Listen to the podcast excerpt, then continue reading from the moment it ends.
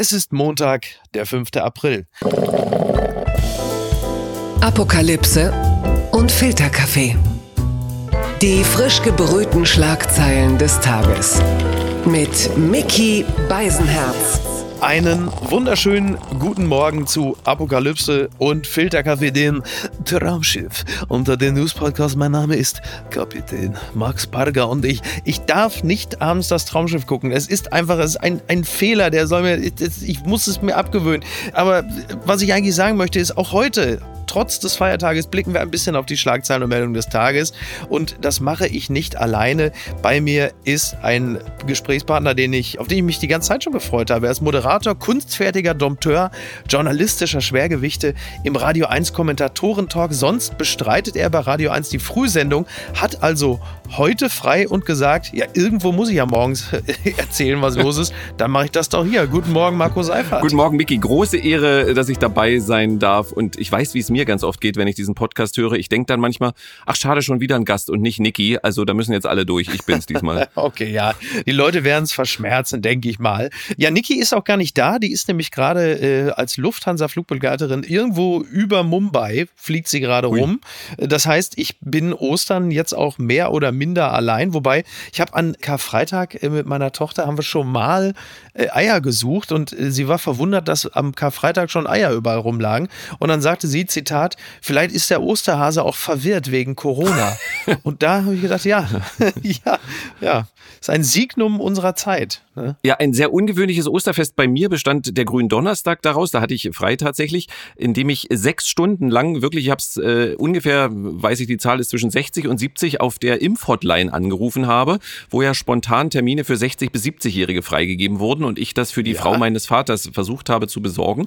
Das Gemeine daran ist immer, dass immer eine Minute Ansage, wo alles erklärt wird und ganz am Ende der Ansage kommt, äh, leider sind zurzeit alle Leitungen belegt, bitte legen Sie wieder auf. Ja. So habe ich diese Ansage halt 60, 70 Mal gehört, aber die Frau meines Vaters, ich habe dann doch noch einen Termin bekommen, ist Karfreitag das erste Mal mit AstraZeneca geimpft worden. Ich bin guter Dinge. Ach, wie schön, das ist ja wunderbar. Ich, übrigens, ich weiß nichts über den Impfstatus des Papstes. Der allerdings hat natürlich seinen Segen Urbi et Orbi äh, ausgesprochen am Ostersonntag und sagte aber auch, Zitat, er rief zufrieden in der Pandemie auf. Er sagte, es sei skandalös, dass bewaffnete Konflikte auch in Corona-Zeiten weitergeführt würden. da muss ich sagen, was soll er damit sagen? Leute, lasst das doch mal mit den Fassbomben es ist Corona, jetzt ist doch mal gut. Was, also, halt mich für verrückt, aber ich fände das eigentlich ganz gut, dass man auch außerhalb von Corona, also als Papst kann man sich das doch auch außerhalb von Corona wünschen, oder? Äh, das wäre ganz schön, äh, zumal wenn man äh, nach, nach Stuttgart guckt, das werden wir ja vielleicht auch noch machen, dann merkt man, ja. dass auch wegen Corona bald bewaffnete Konflikte offenbar geführt werden. Die Schlagzeile des Tages. Reisen und Shoppen. Spahn kündigt mehr Freiheiten für Geimpfte an. Das berichtet die Welt. Komplett Geimpfte sollen Jens Spahn zufolge in Zukunft wie Personen mit negativen Tests behandelt werden. Wer geimpft ist, kann ohne weiteren Test ins Geschäft oder zum Friseur, so der Gesundheitsminister Karl Lauterbach, stimmt ihm zu. Und somit ist es äh, wahr möchte ich mal sagen. Also äh, Jens Spahn hat der Bild am Sonntag ein Interview gegeben und brachte Geimpften da äh, diese, ja, jetzt sind wir wieder in dem Bereich, wo man sagt, sind es Privilegien oder ist es eine Rückgabe von Grundrechten? Tobias Hans, der Ministerpräsident von, äh, des, des Saarlandes, ich zitiere ihn da, er sagt, es sei aber eher schwierig, äh, solange noch nicht so viele geimpft sind. Und dann sagte er, äh, Zitat, solange dürfe man sie noch nicht privilegisieren. Würdest du dem beipflichten, Marco?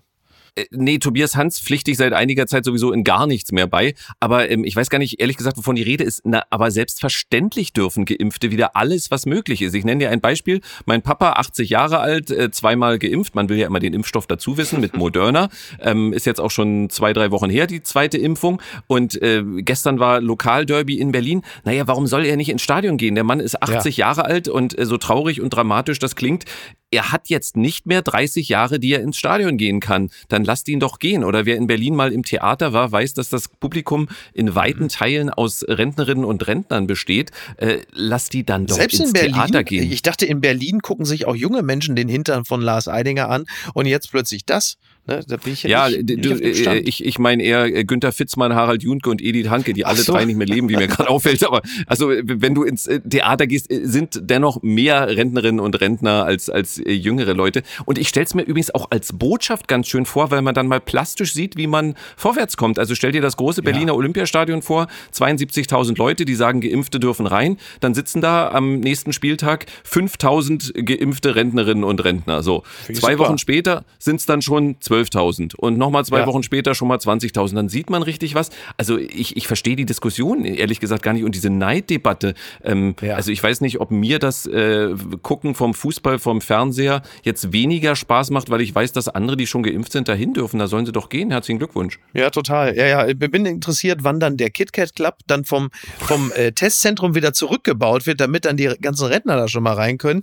Aber ich stimme dir natürlich komplett zu. Ich habe ja auch gesagt, es ist ja irgendwie, wir schaffen es ja auch so eine Pandemie auf so ein Buffet-Geschichte runter zu sandalen, wo man sagt, warum darf der da schon ran und wir nicht? Ich finde es auch seltsam. Wir blicken ja jetzt auf eine Woche, in der es nochmal interessant wird. Also äh, die einschlägigen Zeitungen berichten ja schon von Merkel plant den Mega-Lockdown, eine Mega-Lockdown, Hammer-Lockdown, Ultra-Lockdown oder wie man im Ausland einfach nur sagt, Lockdown, weil das, was wir bislang hatten, äh, mit Ausnahme natürlich von Kunst, Kultur, Gastronomie beispielsweise, gab es diesen klassischen Lockdown ja noch gar nicht, wie ihn das, das Ausland ja teilweise schon zum dritten oder vierten Mal hat.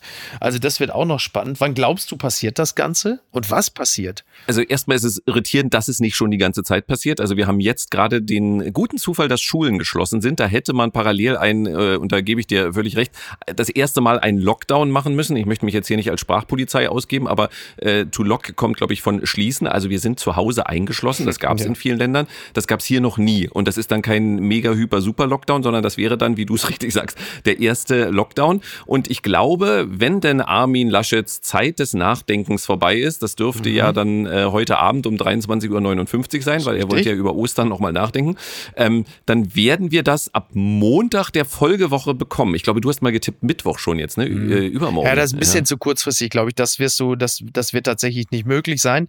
Aber äh, ich denke, relativ bald dürfte äh, das dann der Fall sein. Wie genau das aussieht, weiß man nicht.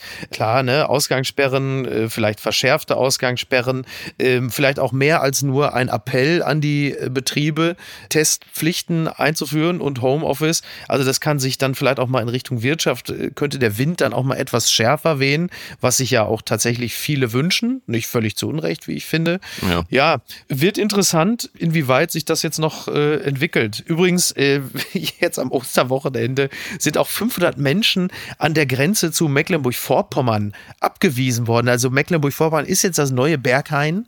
Wie ist es eigentlich mit den Berlinern? Durften die jetzt eigentlich nach Brandenburg in ihre äh, Ferienhäuser? Ich glaube, das ging, ne? Ich glaube, das ging, aber man darf ja dann abends nicht mehr, also ich glaube in Brandenburg darf man abends ab 21 Uhr nicht mehr auf die Straße bis 5 Uhr morgens oder es war 22 Uhr, ich weiß gar nicht genau. In Berlin dagegen darf man weiterhin raus, allerdings nur alleine oder zu zweit maximal äh, ab 21 Uhr. Ich, äh, wenn ich das richtig verfolgt habe und um dem Klischee von Berlin hier an dieser Stelle auch gerecht zu werden, hat jetzt nicht so richtig funktioniert. Bitte empören Sie sich jetzt. Mallorca. Arzt verkauft Corona-Testergebnisse ohne Test. Das schreibt die Berliner Morgenpost. Wer von Mallorca zurückfliegt, muss einen negativen Corona-Test vorlegen. Ein Arzt auf der Insel verkauft die Ergebnisse ohne Test. Das hat wohl RTL bei einer, äh, ja, es war so eine Art Wallraffsche äh, Reportage, also un undercover. Und äh, das war in dem Magazin Menschen, Momente, Geschichten. Ich kannte es nicht, aber äh, dort hat man einen Reporter, äh, ein Team hingeschickt und die haben dann versucht, an ein negatives Testergebnis zu kommen. Das haben sie auch geschafft in mehreren Fällen. Für 80 Euro gab es dann ein negatives Testergebnis und man konnte dort übrigens dann auch dem Arzt sagen, pass mal auf, äh, schreib mal folgendes Datum rein, da brauche ich es, um dann ganz entspannt wieder auszufliegen. Oh also quasi Dr. Stefan Fake, ne, der Arzt, dem die Mutanten vertrauen, die Schwarzgeldklinik. Ne. Es, gibt doch, es gab doch immer diese Schwindelambulanz äh, für irgendwie HNO-Ärzte. In diesem Falle hat das ja mal eine schöne Doppeldeutigkeit.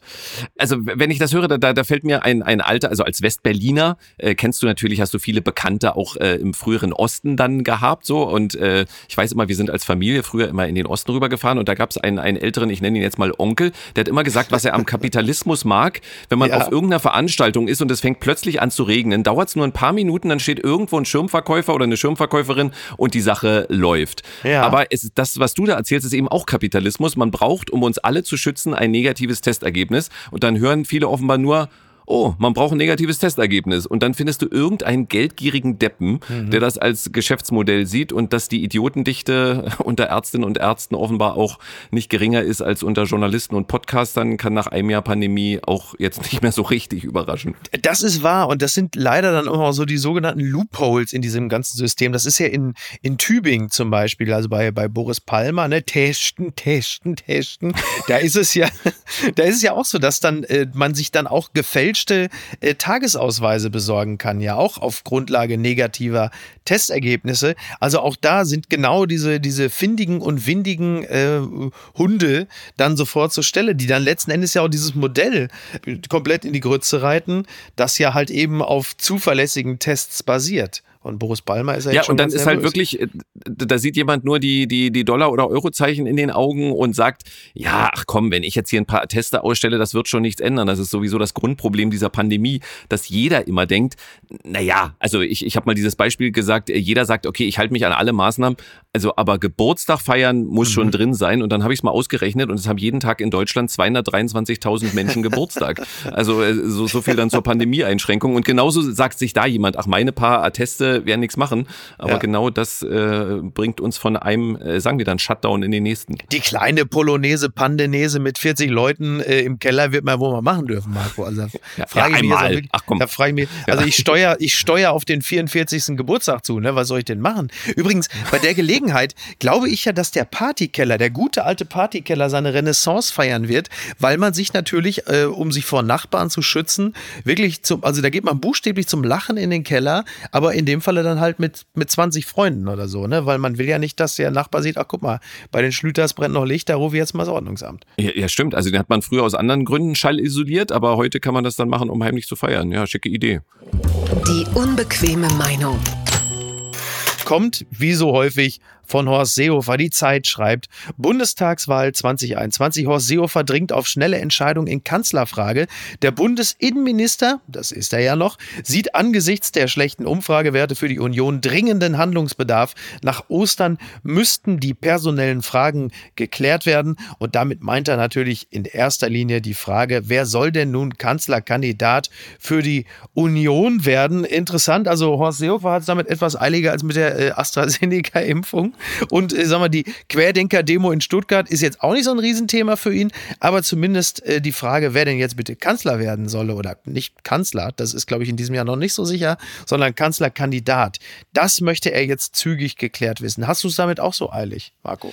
Mich überrascht das ein bisschen, weil normalerweise wollen es ja immer die schnell geklärt haben, die gerade in den Umfragen oben sind. Und nun könnte man ja denken, gerade ist CSU-Mann Söder oben in den Umfragen, mhm. dann möchte CSU-Mann Seehofer natürlich sagen, sagen, lass uns das jetzt entscheiden. Ja. Andererseits hat man ja immer wieder gehört, dass sich das Seehofer-Söder-Verhältnis irgendwo zwischen Antipathie und Hass befindet. Das stimmt, Deswegen ja. wundere ich mich, dass Seehofer dem Söder nun auf die Weise hilft. Hast du eine Idee, warum er das jetzt macht? Also will er Laschet verhindern? Also ich glaube, der verhindert sich eh selber. Das, ist, das ist ein äh, sehr interessanter Punkt, über den habe ich äh, noch nicht nachgedacht. Siehst du, alleine deswegen ist es doch schon so gut, dass ich den Moderator des Radio 1 Kommentatoren-Talks heute hier habe. Denn das stimmt natürlich. Äh, Seehofer hat ja immer äh, Söder nachgesagt, gesagt, er neige zu Schmutzeleien. Also das komplette politische Berlin und auch das politische München äh, glaubt ja zu wissen, dass also Markus Söder äh, so, so ziemlich der intriganteste äh, ist, der jemals in der CSU tätig war. Und das will was heißen. Kann es nicht vielleicht auch einfach auch einfach sein, dass Seehofer davon ausgeht, dass jeder, der in diesem Jahr für die Union antritt, sich eine blutige Nase holt und dann auch noch gegen eine Frau verliert, auch noch von den Grünen. Und dass Seehofer dann meint, das Momentum müsse man nutzen. Und er will jetzt, im, also er denkt schon um zwei Ecken.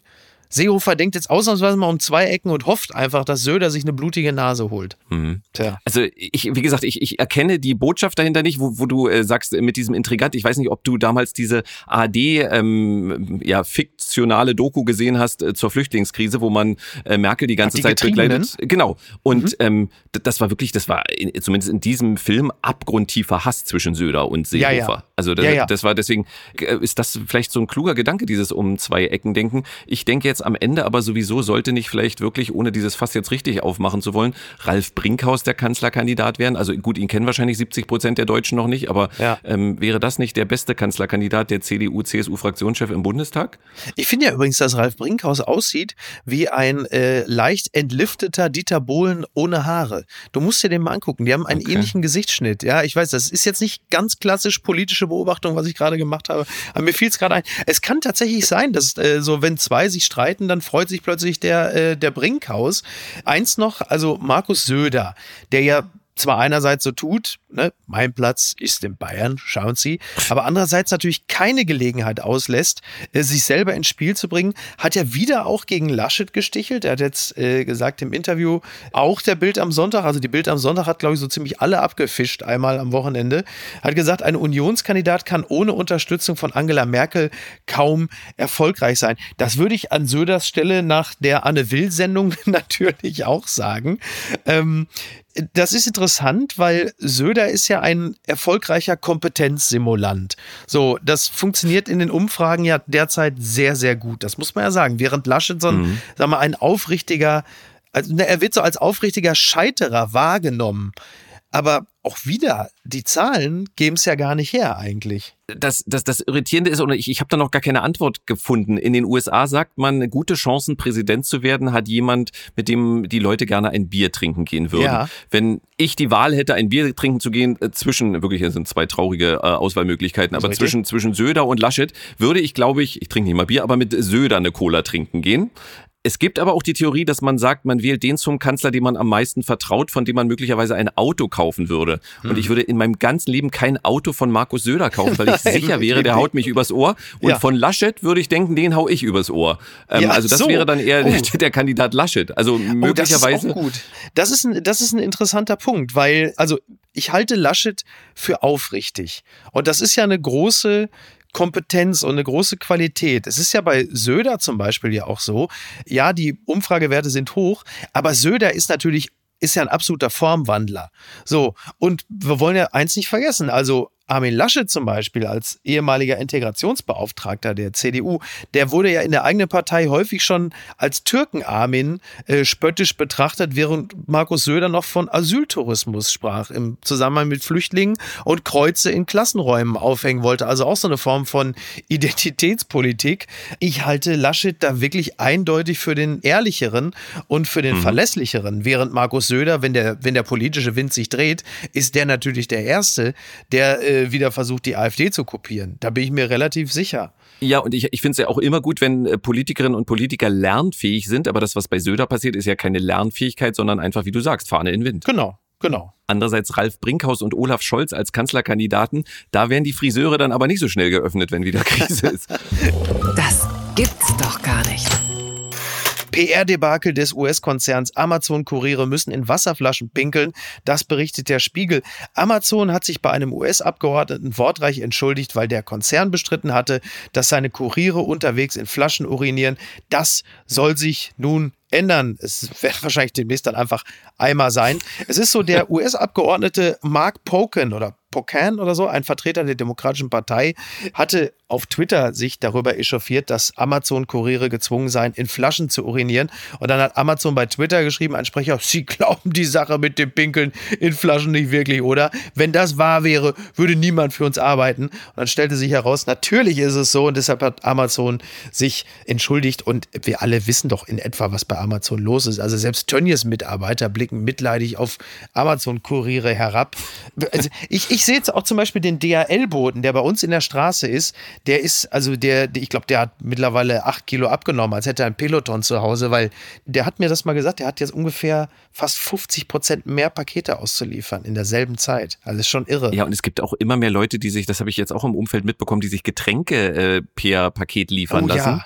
Und äh, großer Spaß natürlich für so, einen so einen Boten. Äh, Das ist richtig hart, ne? Ja, aber hast du jemals in deinem Leben in eine Wasserflasche gepinkelt? Und was war der Anlass?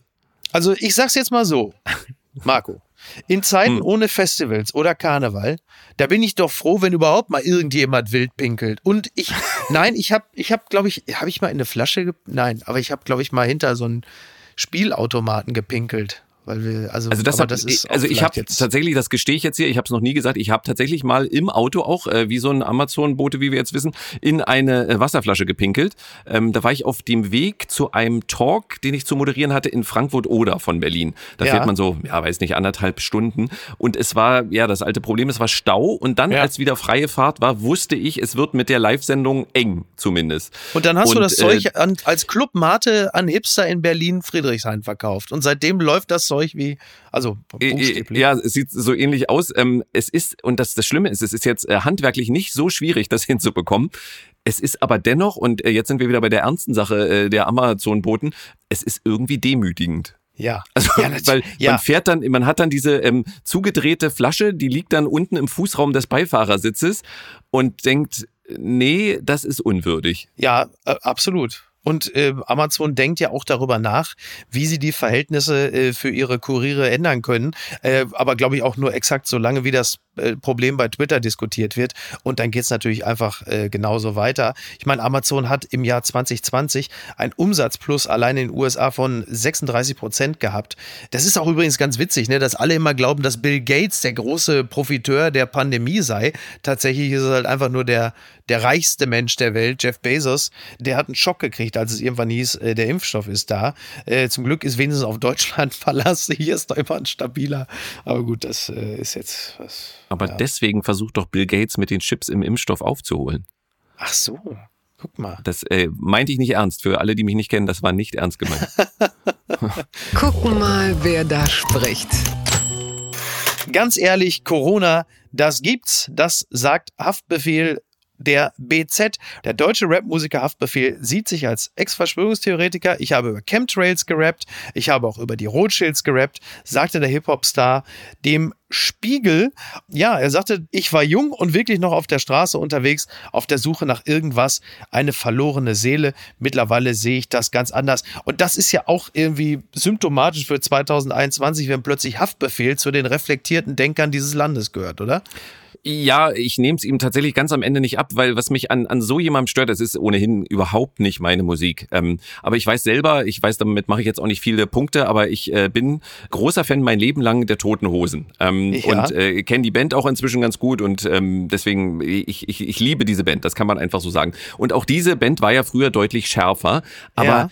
die war nie menschenverachtend und äh, hat gegen Minderheiten getreten. Die hat sich dann äh, hat dann ziemlich viel äh, ja deutliche Worte gegen Polizei gefunden oder gegen die Union und all das. Aber ich meine, ich, ich habe vorhin extra nochmal nachgeguckt, weil ich ich kenne keinen einzigen Song von Haftbefehl, aber da kommen ja so so Zeilen vor wie ich äh, ticke Kokain an die Juden von der Börse. Und er hatte er heißt der Haftbefehl, weil er mal einen Das ist dann Haftbefehl wegen Antisemitismus. ja. eben. Und er heißt Haftbefehl, äh, weil er mal einen Haftbefehl wegen Drogenhandels hatte und hat sich dann äh, aus Deutschland abgesetzt kurzzeitig. Das sind ja alles Dinge, da, damit machst du Menschen kaputt. Also wer Drogenhandel betreibt, der, der, der schadet Menschen. Und wer solche Sätze sagt äh, und antisemitisch unterwegs ist, ich möchte ihm zugutehalten, vielleicht kehrt er sich vom Antisemitismus ab, aber er sagt, als Rapper hat man immer so eine Anti-Haltung. Ich glaube nicht, dass eine Anti-Haltung zwingend damit Antisemitismus gemeint sein sollte. Und deswegen, es ist schlimm, dass wir darüber reden, weil ich, ich am Ende ist das halt einfach nicht die hellste Kerze auf der Torte. Und ob der was sagt oder nicht, ist wahrscheinlich auch fast egal. Sowas kann man sich nicht ausdenken. Pastor lässt Gemeinde im Lockdown Evangelien abschreiben. Das berichtet der NDR. Im Kampf gegen Langeweile im Lockdown hat ein Pastor aus Hitzacker ein ungewöhnliches Projekt gestartet. Er forderte seine Gemeinde auf, die vier Evangelien des Neuen Testaments per Hand abzuschreiben. Ja, das ist der Unterschied zur katholischen Kirche. Da ist, glaube ich, derzeit jeder leitende Angestellte froh, wenn überhaupt niemand mehr irgendwas aufschreibt und einreicht. Ja, Mar Marco, hast du ähm, versucht, jetzt auch der Langeweile Herr zu werden, indem du einfach alle Evangelien abschreibst? Das, ich finde es äh, eine interessante Idee. Ich, äh, ich kenne die Geschichte gar nicht, aber ich finde es äh, eine interessante Idee. Ich habe tatsächlich etwas gemacht, als herauskam, dass auf diesen Ministerpräsidentinnen und Ministerpräsidentenkonferenzen Bodo Ramelow Candy Crush spielt. Ich habe in meinem Leben nicht Candy Crush gespielt, also habe ich mir diese App runtergeladen. Oh oh. Und tatsächlich hat das einen gewissen Suchtfaktor, wie ich dann feststellte. Und ich habe mir dabei wirklich, äh, und es tut noch weh, äh, eine chronische, offenbar Entzündung meines rechten Handgelenks zugezogen. Also ich war jetzt nicht beim Arzt, aber es tut permanent weh, egal was ja. ich mache mit dieser Hand. Es tut weh. Und wenn ich jetzt irgendwie das, das Alte oder das Neue Testament abschreibe, das, äh, machst du noch viel handschriftlich? Das macht dir doch das Nein. Handgelenk kaputt. Das Problem ist tatsächlich durch diese ganzen Smartphones, iPads und MacBooks, die ich nun äh, viel zu häufig nutze, ist meine Handschrift dahin. Also ich könnte jetzt auch der Arzt sein, der jetzt irgendwelche negativen Corona-Testergebnisse auf Mallorca ausstellt. Wirklich, wenn ich meinen eigenen Namen schreibe, ich brauche fünf Minuten, um mich einzuschreiben, sonst kann man es nicht lesen. Ich schreibe wie der äh, angeschlagene Bruder von Kaspar Hauser. Das ist ganz traurig. Und du bist ja einer der A-Promis dieses Landes. Ähm, ja, danke. Ich bin ja auf äh, Radio 1 Veranstaltungen manchmal irgendwo zwischen C und D-Promi unterwegs. Und dann ja. schreibt man ja, ich weiß nicht, ob du das auch ab und zu machst, äh, so ein paar Autogramme und ich schäme mich so, weil ja. es ist eine, es ist halt keine coole Unterschrift, es ist eine Kinderschrift. Es ja. ist wirklich eine ganz schlimme Kinderschrift, so krickel, krackel. Ja. Und äh, wenn dann noch Leute sagen, ah, ich, ich kannte mal einen Handschriftenleser, der würde das und das darüber sagen. Es ist äh, wirklich, äh, also eine Seite handschriftlich äh, abzuschreiben, wäre mir nicht möglich. Aber gut, wenn es Leute erfüllt, sollen sie machen. Mit diesem Kraken ist nicht zu spaßen. Aggressiver Oktopus wirkt Rettungsschwimmer. So, das ist mein RTL. Kraken peitscht andere Lebewesen aus. Zuerst schlug er auf eine Möwe ein, dann ging das Tier auf einen Menschen los. In der Nähe des Ramada Resorts in Geograph Bay in Australien treibt ein, ich zitiere, Horror Oktopus sein Unwesen. Immer wenn ihm andere Lebewesen zu nahe kommen, peitscht er sie mit seinen Tentakeln aus oder wirkt sie. Und diese Erfahrung musste dann auch ein Vater machen. Der schwamm da so ein bisschen rum und plötzlich hatte er den Agro-Oktopus an seinem Nacken. Und also es ist, es ist wirklich der helle Wahnsinn. Ich finde das, was hat acht Arme und ist scheiße drauf? Ne? Ich erinnere mich an eine Folge von, von Apokalypse und Filtercafé, da ging es um äh, angreifende Nilpferde, wenn ich mich äh, dunkel ja, erinnere. Und äh, ja. wir, wir haben ja Nilpferde im Kopf so als Happy Hippos aus dem oh. Ja. Und für mich, ich kann mit Kraken gar nichts anfangen. Also für mich sollen die Fußballergebnisse tippen. Und äh, ich konnte ja. mir nie vorstellen, dass die irgendwie aggressiv wären. Also wusstest, mhm. also ich, ich weiß jetzt auch nicht, wie wichtig die für unser Ökosystem sind. Ich äh, bin ja, äh, ich weiß nicht, ob du das weißt, ich bin ja Vegetarier ähm, und habe mich immer ziemlich geekelt, wenn äh, im Griechenland Urlaub die irgendwo alle auf der Wäscheleine hingen. Aber ich ja. habe mir jetzt um die stimmt. Zukunft unseres Planeten deswegen nicht so große Sorgen gemacht. Aber ich, ähm, sind die, sind die, sind die wichtig oder sind die einfach nur agro? Die sind lecker. Also wie Haftbefehl. Die sind, also, okay, sind weg. genau. Übrigens, Haftbefehl ist ja für einen Oktopus mit seinen Tentakeln und den Saugnäpfen eigentlich auch ein ziemlich geiler Name. Ne? Stimmt. der, gab, der Pulpo gab den Haftbefehl und klammerte sich am Rücken des Tauchers fest. Äh, die, also so wie, ich glaube, die haben einfach Ernst August von Hannover mit so Kalamari-Ringen gekreuzt und das kommt dann dabei raus. Ne? Also ähm, die, die Viecher sind wirklich lecker, die sind äh, sehr schlau, deswegen ist dieses, je nachdem, wie klug der Taucher war, hätte das Duell auch wirklich zu seinen. Also, meine geliebte Niki sagt ja manchmal nur 2% äh, anders in der Evolution und wir wären jetzt von denen unterjocht und legen auf den Teller. Und bei äh, oh. Kraken, ja. So, wie komme ich denn jetzt von einem aggressiven Wirbellosen zu Dieter Bohlen? Schwierig. Ich mach's einfach so. Und was schreibt eigentlich die Bild? Bohlen teilt weiter gegen Gottschalk aus. Der erzählt seit Jahren Lügen über mich. Wie der Pop-Titan seinem DSDS-Nachfolger jetzt sogar droht. Ja, das geht ja seit Tagen so. Also Gottschalk gegen Bohlen, da sagt er dann, es ist Dieter, ist Geschichte, ich bin Le Legende. Und Dieter wehrt sich dann immer bei Instagram und sagt dann so, ja, wenn er so meint, der Tommy macht der DSCS-Finale so mit falschen Zähnen und die Haare, der Toupet und so. Also es ist wirklich so, die beiden, so, so ein Stress zwischen alten Leuten siehst du momentan nur in der Schlange vom Impfzentrum. Ich habe erst Bohlen gesehen bei Instagram da. In, ich habe hab erst gedacht, Rolf Eden sieht schlecht aus. Und dann haut der Bohlen aber die ganze Zeit gegen Gottschalk und sagt dann unter anderem halt eben auch, dass, also das fand ich ein interessanter Satz, das hat er wohl bei Instagram geschrieben, also über Gottschalk, der erzählt seit Jahren Lügen über mich. Wenn ich erzählen würde, was ich von ihm wüsste, kann der einpacken. So, Marco, jetzt versuch hm. du das mal für uns, diesen Konjunktiv 3 äh, für uns zu dekodieren. Es ist für mich natürlich schwierig, objektiv zu sein, weil Thomas Gottschalk ist äh, für, für Leute meiner Generation, und du bist ein paar Jahre jünger als ich, aber für dich ja wahrscheinlich auch, der ist einfach Legende. Also als Ja. ich elf, zwölf Jahre alt war, da hat er im Fernsehen äh, na sowas angefangen zu moderieren. Also ich als Kind dachte, oh, das ist ja ein cooler Typ. Und jetzt merkt man, wie dieser coole Typ immer behäbiger und behäbiger wird und, und immer langsamer und es immer, er immer noch denkt, also jetzt nehmen wir dieses Beispiel, was ich vorhin mit meiner Band da genannt habe, also ich nehme die Toten Hosen. Ich Ja. finde sie toll. Ich glaube aber nicht, dass es die Musik ist, die 16-Jährige toll finden. Das ist richtig. Äh, in in Ja. großer Masse. So. Und Thomas Gottschalk denkt aber, wenn Status Quo läuft, ey, jetzt rocken wir hier alle. Bin ich noch cool und jung? Und dann denkst du so, nee, das ist halt, ist auch okay, das kann man auch mögen und so, aber das ist halt alte Leute Musik. Trotzdem Ja. äh, mag ich ihn gerne und ich finde, er hat, ich, ich nehme ihm bei diesem Zwist mit Dieter Bohlen immer noch ab, dass es bei ihm ein wenig ironisch gemeint ist, ja. während äh, bei, bei Dieter Bohlen, glaube ich, jede Doppelbödigkeit äh, zu fehlen scheint. So, und ich Ja. verstehe auch die, Dieter Bohlen nicht. Äh, der Mann ist reich, der hat Erfolg gehabt. Diese Sendung geht den Bach runter. Jetzt kann er noch sagen, die Quote beim Finale war so schlecht wie noch nie, weil ich nicht dabei war. Wahrscheinlich wäre es mit ihm auch nicht besser gewesen. Soll er sich äh, irgendwie locker machen? Oder bist du, ey, vielleicht bist du auf der Seite von Dieter Bohlen, ich weiß gar nicht. Nee, also ich glaube, bei Dieter Bohlen wird seit längerer Zeit gar nichts mehr locker gemacht, sondern, glaube ich, eher gestrafft. Ne?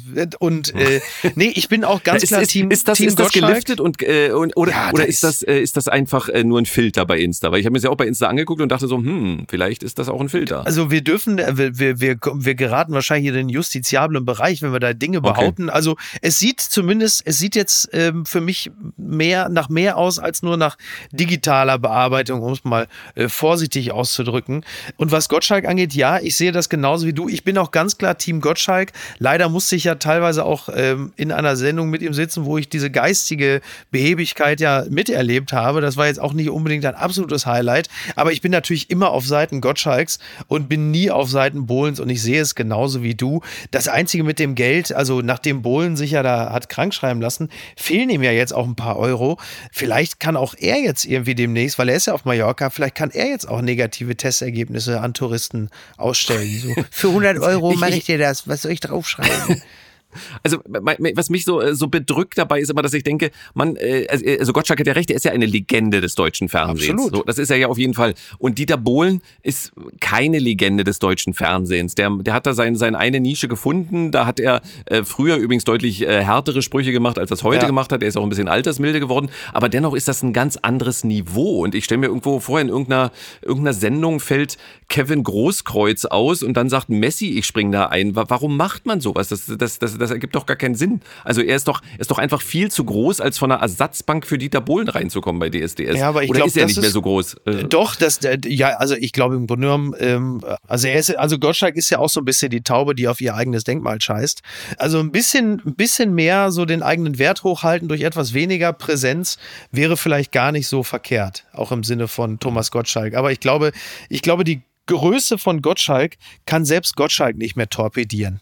Auch wenn er es gerade sehr stark versucht. Und da du das gesagt hast, die Größe durch Präsenz aufrechterhalten, habe ich fast das als Wink mit dem äh, durch durch mangelnde Präsenz äh, etwas größer werden lassen. War das schon die Verabschiedung von diesem Podcast quasi? Marco, du hast es erfasst. Ich möchte dich, ich möchte, dass du, ich möchte, dass du gehst. Nein, ähm, ja, es ist aber doch ein Wunder, ist doch ein wunderbares Schlusswort. Gerade jetzt, das war mein Ostersegen, Marco. Ich habe dir mal quasi meinen Ostersegen erteilt. Dein Obi et Orbi. Ganz genau. Vielen Dank. Marco, ich danke dir sehr. Wenn du magst, komm doch bitte gerne wieder. Ich danke dir sehr, sehr, sehr gern. Hat mir wirklich großen, großen Spaß gemacht und dass du dann noch Rücksicht auf die Frühsendung von Radio 1 nimmst und mich am Ostermontag äh, hier einlädst. Das ist, äh, also besser kann es nicht sein. Wirklich große Ehre. Und äh, alle, die jetzt dabei sind, hört die nächsten Folgen. Es wird immer besser. Okay, so halten wir es. Also, mach's gut, bis denn. Ciao. Tschüss. Apokalypse und Filtercafé ist eine Studio Bummens Produktion mit freundlicher Unterstützung der Florida Entertainment. Redaktion Niki Hassania. Produktion Laura Pohl. Ton und Schnitt Niki Franking. Neue Episoden gibt es jede Woche montags, mittwochs und freitags, überall, wo es Podcasts gibt. Stimme der Vernunft und unerreicht gute Sprecherin der Rubriken Bettina Rust.